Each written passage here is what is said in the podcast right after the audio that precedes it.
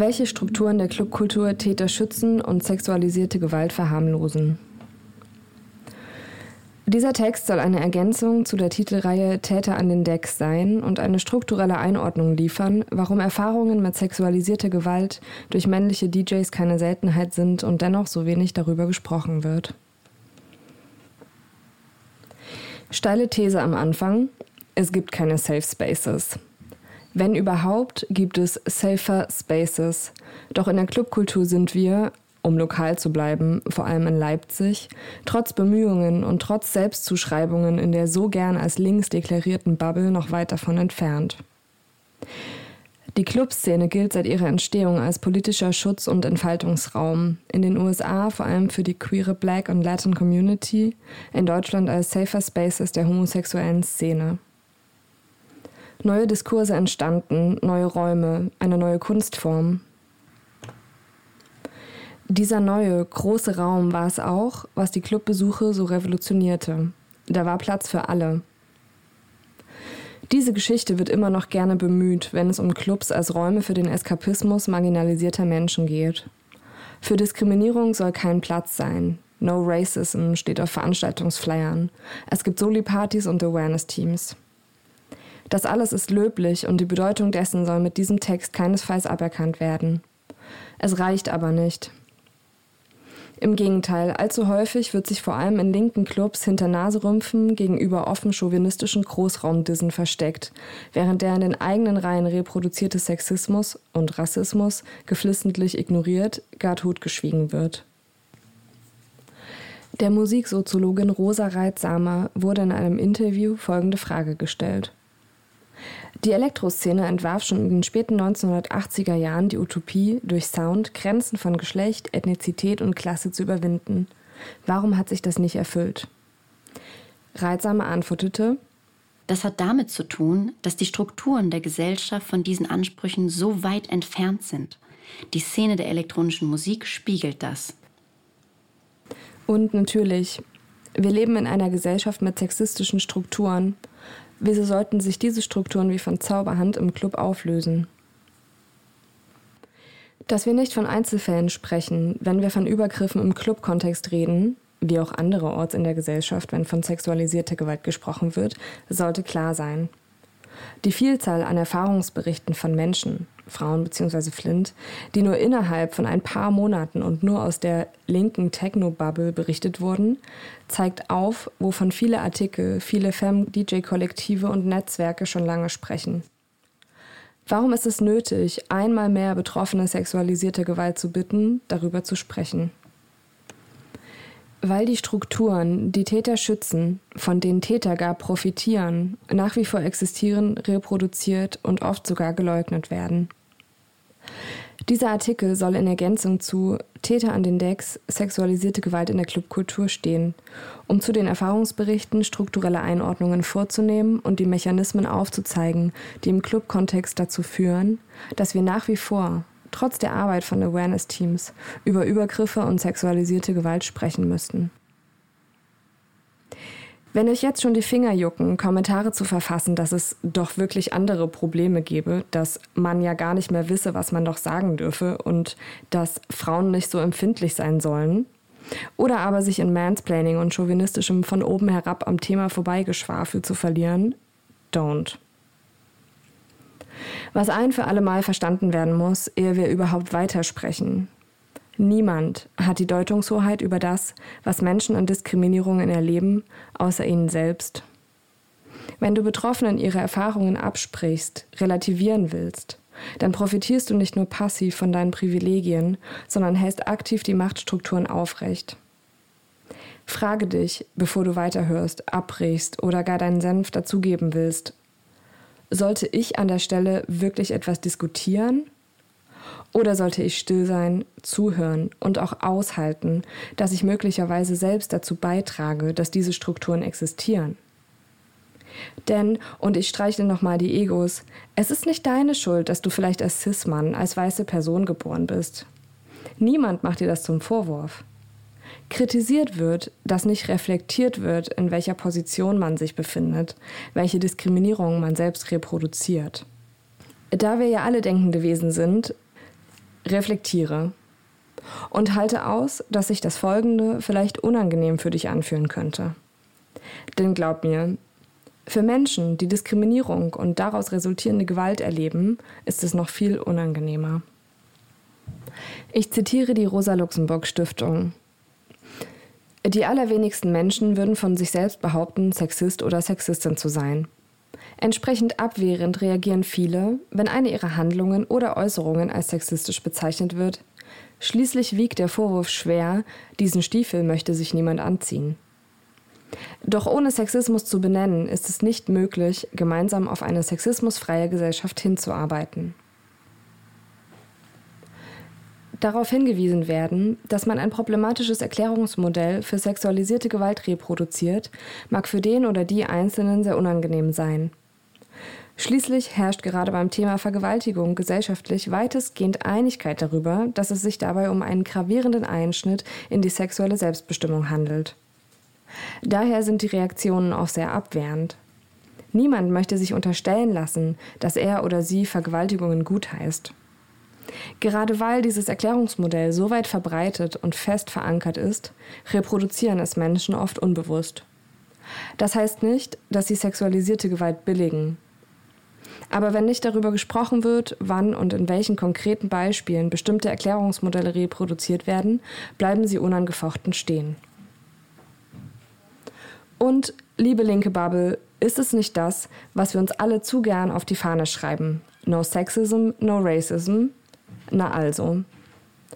With that said, lasst uns doch mal die Strukturen anschauen, die sexualisierte Gewalt im Club-Kontext aufrechterhalten und Täter schützen.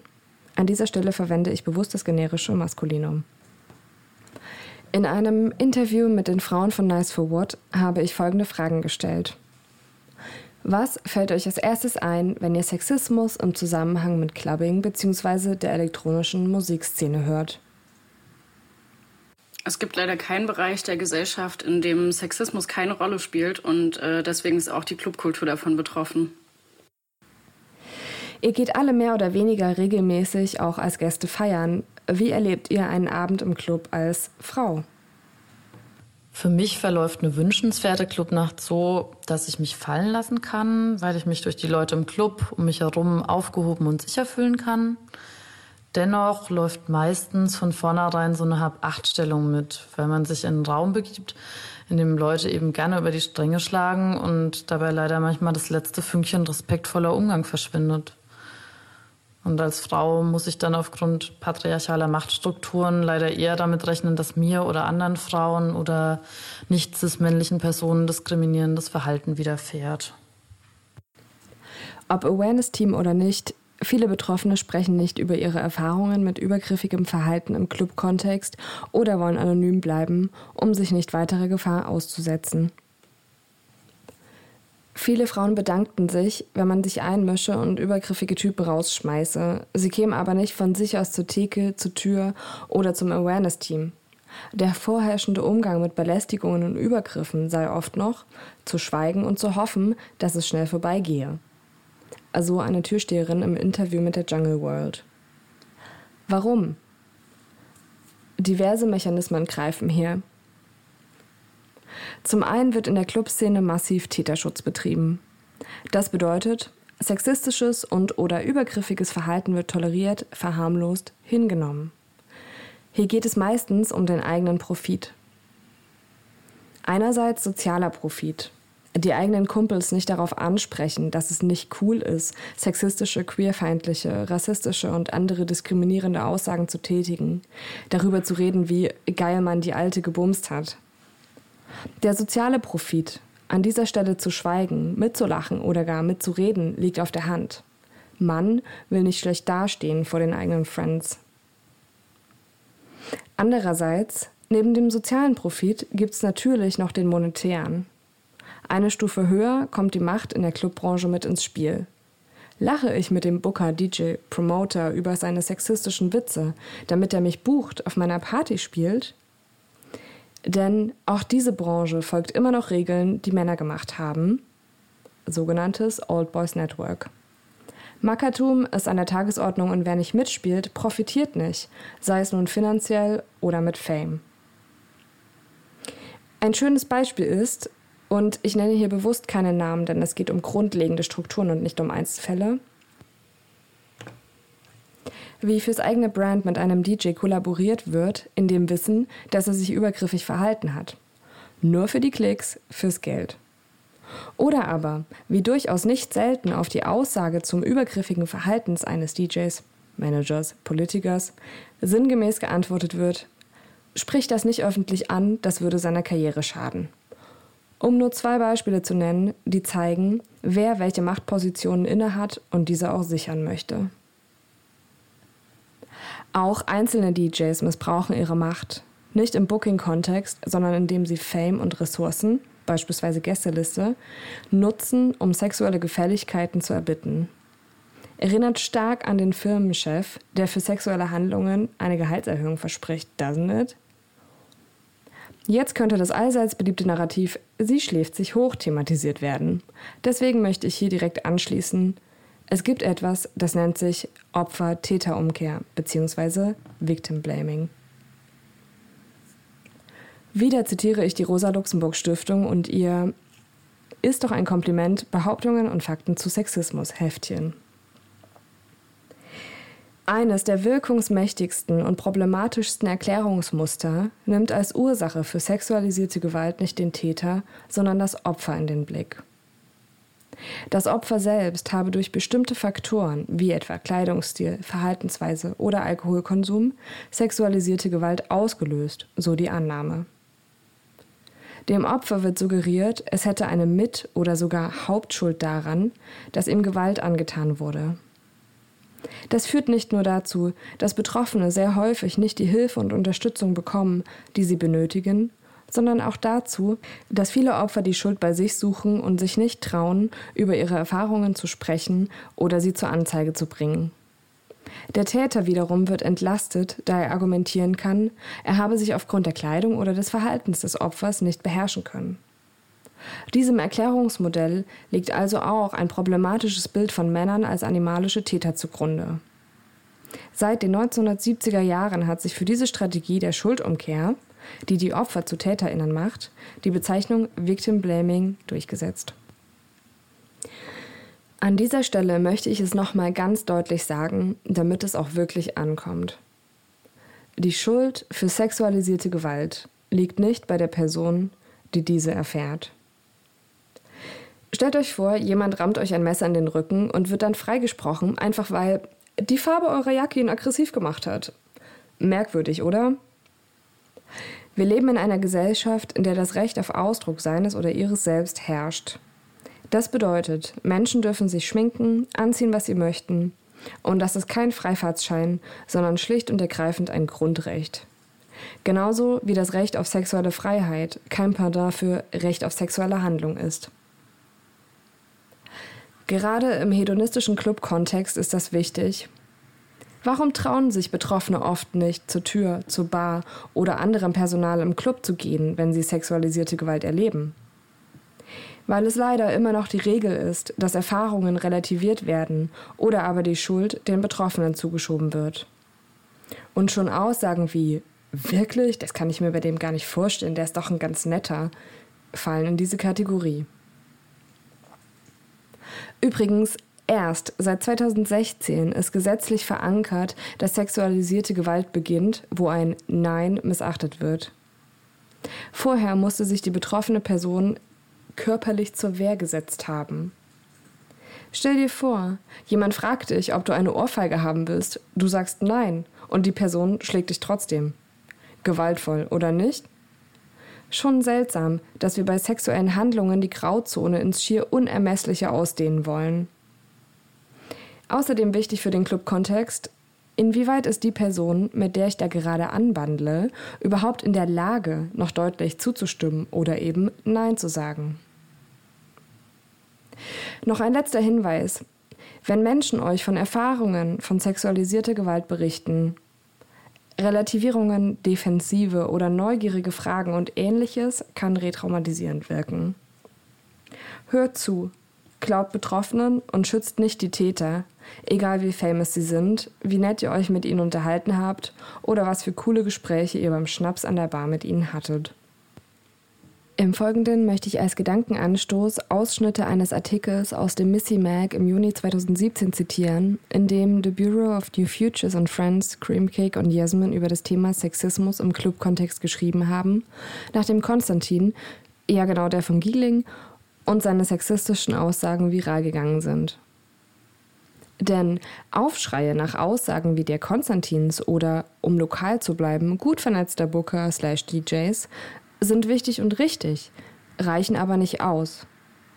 Wir müssen auch darüber sprechen, dass antisexistische genauso wie antirassistische Positionen gerade in linken Kreisen oft performativ und nur auf Imagebuilding ausgerichtet sind. Es geht nicht nur darum, offen sexistisch getätigte Aussagen von Menschen anzuprangern, die vielleicht außerhalb des eigenen Dunstkreises tätig sind. Es geht auch um das, was im Privaten passiert. Es geht darum, sexistisches Verhalten anzusprechen und zu kritisieren, auch wenn es der beste Kumpel ist, der sie tätigt und man vielleicht ein unangenehmes Gespräch führen muss. Ich zitiere Viele von uns haben diese guten Jungs so oft hinter verschlossenen Türen dabei gesehen, wie sie, wenn ihre Freunde sexistische, queerfeindliche, rassistische, ableistische oder klassistische Dinge sagen, kein Pieps von sich geben oder gar mitlachen. Die überwältigende Überzahl dieser Männer bleiben verbündet und profitieren finanziell von der Kommerzialisierung von Techno.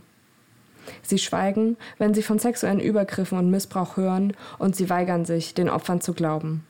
Diese guten Jungs fragen in aller Ernsthaftigkeit, aber wo ist der Beweis, wenn jemand in ihrem Umfeld ein Sexualstraftäter ist oder häusliche Gewalt verübt? Zitat Ende.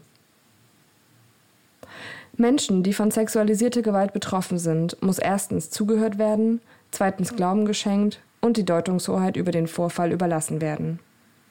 Aussagen wie, also so schlimm ist das doch nicht, sind nicht einfach nur unsensibel, sie sind schlichtweg bagatellisierend gegenüber dem, was Menschen als grenzüberschreitend erleben. Wir wissen nicht, was sich wann für Menschen schlimm anfühlt. Also, Achim, nur weil du es nicht so schlimm fändest, wenn dir jemand im Vorbeigehen an die Hüfte greift, heißt es nicht, dass das für alle anderen ebenso gilt. Ich zitiere. Nur weil du mal auf everydayfeminism.com einen Artikel über kulturelle Aneignung gelesen hast, deine coole Freundin dir gratis eine maßgeschneiderte Privaterziehung über Sachen gegeben hat, die eigentlich zum Grundwissen gehören, und du einmal eine schwarze DJ für deine Party gebucht hast, bedeutet das noch lange nicht, dass du aus dem Schneider bist. Solange unsere Infrastruktur von diesem White Man Techno Club Bullshit dominiert wird, muss noch viel mehr Arbeit geleistet werden, um auch nur einen kleinen Schritt in Richtung Parität zu gewährleisten. Wir brauchen mehr als oberflächliches Ally-Theater. Zitat Ende. Weiterhin bedeutet Umgang mit Sexismus in der Clubkultur auch, Platz zu machen im Old Boys Network für Flint und deren Perspektiven. Platz machen kann bedeuten, Positionen anders, äh, nicht männlich, zu besetzen, Lineups nicht nur tokenisiert mit Flint zu besetzen. Das bedeutet, niemandem im Vorbeigehen ungefragt irgendwo hinzufassen. Das bedeutet, nach einem Nein abzuziehen. Das bedeutet, nicht bedenkenlos das Shirt im Club auszuziehen. Eine Side Note zum OKF-Thema übrigens. Oberkörperfrei auf der Tanzfläche oder hinter dem Pult agieren, egal ob aus Imponiergehabe, Hitze oder anderen Gründen, ist indirekt eine, natürlich häufig unbewusste, Demonstration von Macht. Es vermittelt die Botschaft, ich kann hier mein Shirt ausziehen und trotzdem sicher sein, du als Flint kannst das nicht.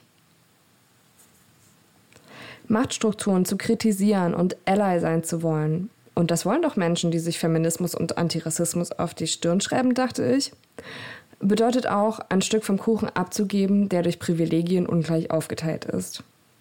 Also, Platz machen, keine sexualisierte Gewalt ausüben, sensibel mit Betroffenen umgehen und nicht zuletzt monetäres und soziales Kapital umverteilen.